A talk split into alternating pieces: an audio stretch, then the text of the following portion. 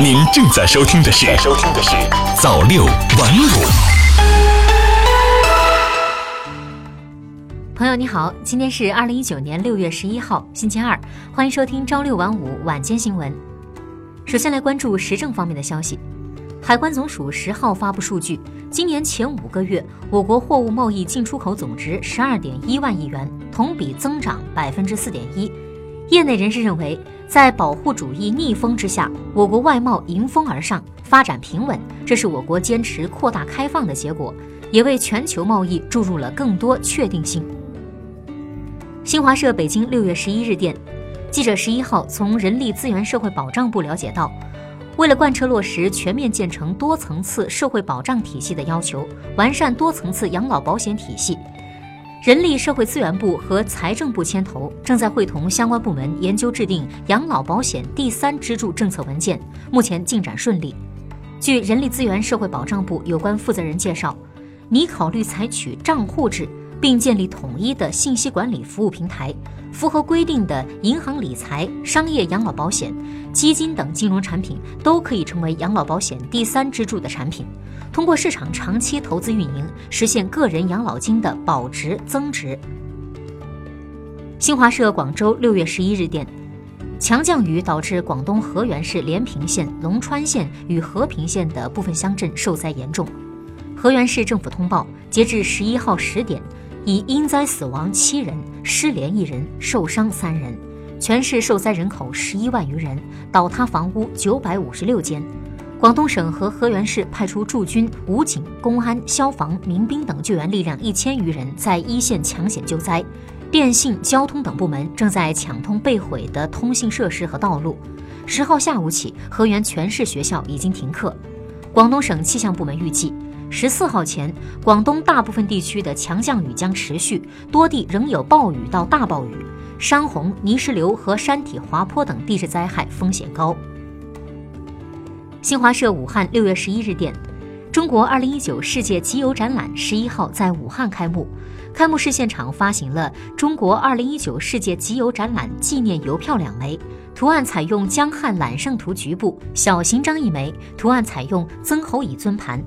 明代仇英款江汉揽胜图是绢本国画，国家一级文物，现藏于武汉博物馆。画面主要内容为长江、汉江交汇及水上船只通行景色，汉阳晴川阁与武昌黄鹤楼隔江相望。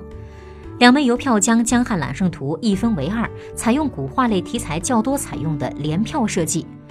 青铜器尊盘出土于湖北省随州市曾侯乙墓中，国家一级文物，现藏于湖北省博物馆。它是我国首批禁止出国展览文物，是春秋战国时期最复杂、最精美的青铜器件之一，既体现了荆楚文化神韵，又代表了我国青铜铸造工艺的最高水平。接下来再来关注财经方面的消息。经济参考报记者获悉，小贷公司顶层统一监管制度正在酝酿出炉，小贷公司行业准入标准将趋严，融资渠道也有望扩宽。其中，小贷公司注册资本或将在目前对有限责任公司、股份有限公司分别不得低于五百万、一千万的要求上有较大幅度提高。此外，针对小贷公司、网络小贷的配套监管细则也已在酝酿，有望加速出台。业内专家表示。新监管办法的落地，将解决小贷公司行业多年来没有专项法律法规可依的被动局面，促进行业规范经营、持续健康发展，减少风险事件发生。新一轮成品油调价窗口将于六月十一号二十四点开启，多家机构预测本次油价或大幅下调。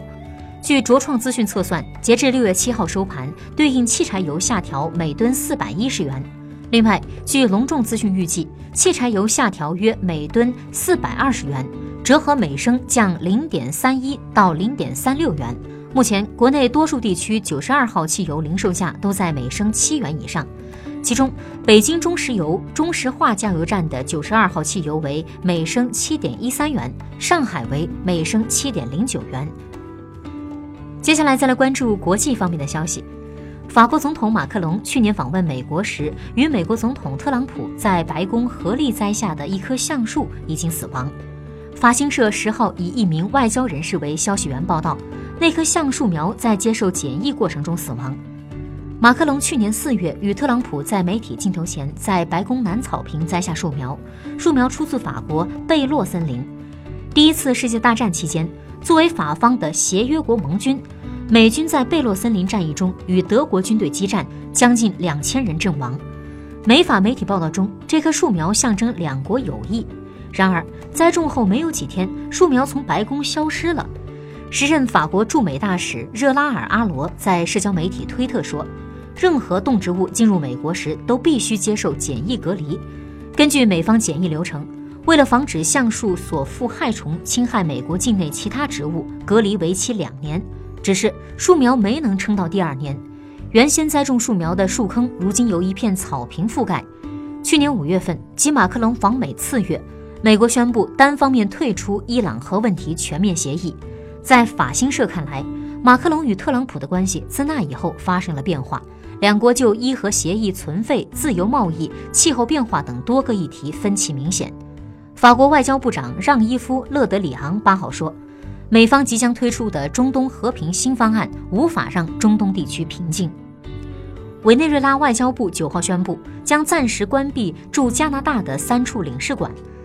加拿大政府承认委内瑞拉反对派要员胡安·瓜伊多的临时总统身份，上周起暂时关闭加拿大驻委大使馆。委内瑞拉外交部说，委内瑞拉驻温哥华、多伦多和蒙特利尔的领事馆将暂时停止服务，把所有事务交由驻渥太华大使馆处理，以回应加拿大暂时关闭驻委大使馆的决定。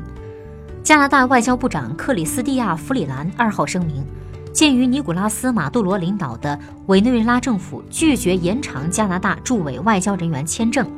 加拿大驻委大使馆即日起暂时关闭。他说。加方外交官的签证将在本月底到期，加方别无选择，只能暂时关闭大使馆。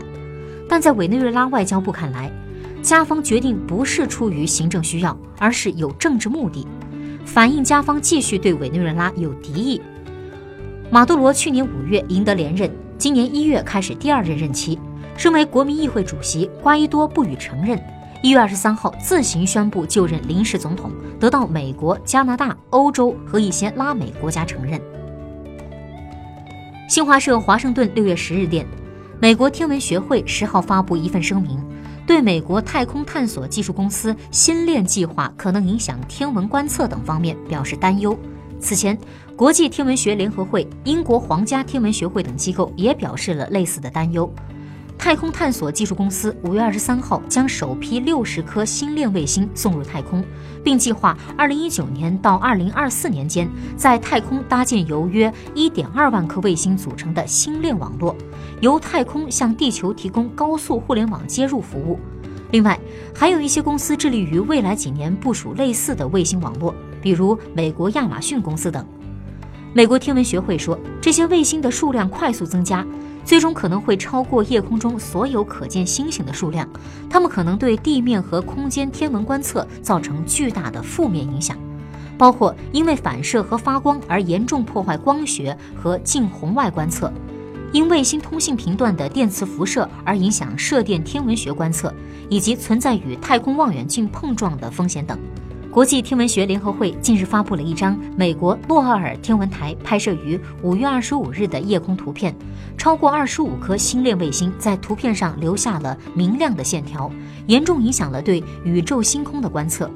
国际天文学联合会在一份声明中说，尽管卫星互联网项目可能有良好的初衷，但它们不仅会影响天文观测，还会因破坏夜空而在人文意义等方面造成影响。国际天文学联合会呼吁有关各方共同探讨解决方案。好的，以上就是今天朝六晚五晚间新闻的全部内容了，感谢您的收听，咱们明天再见。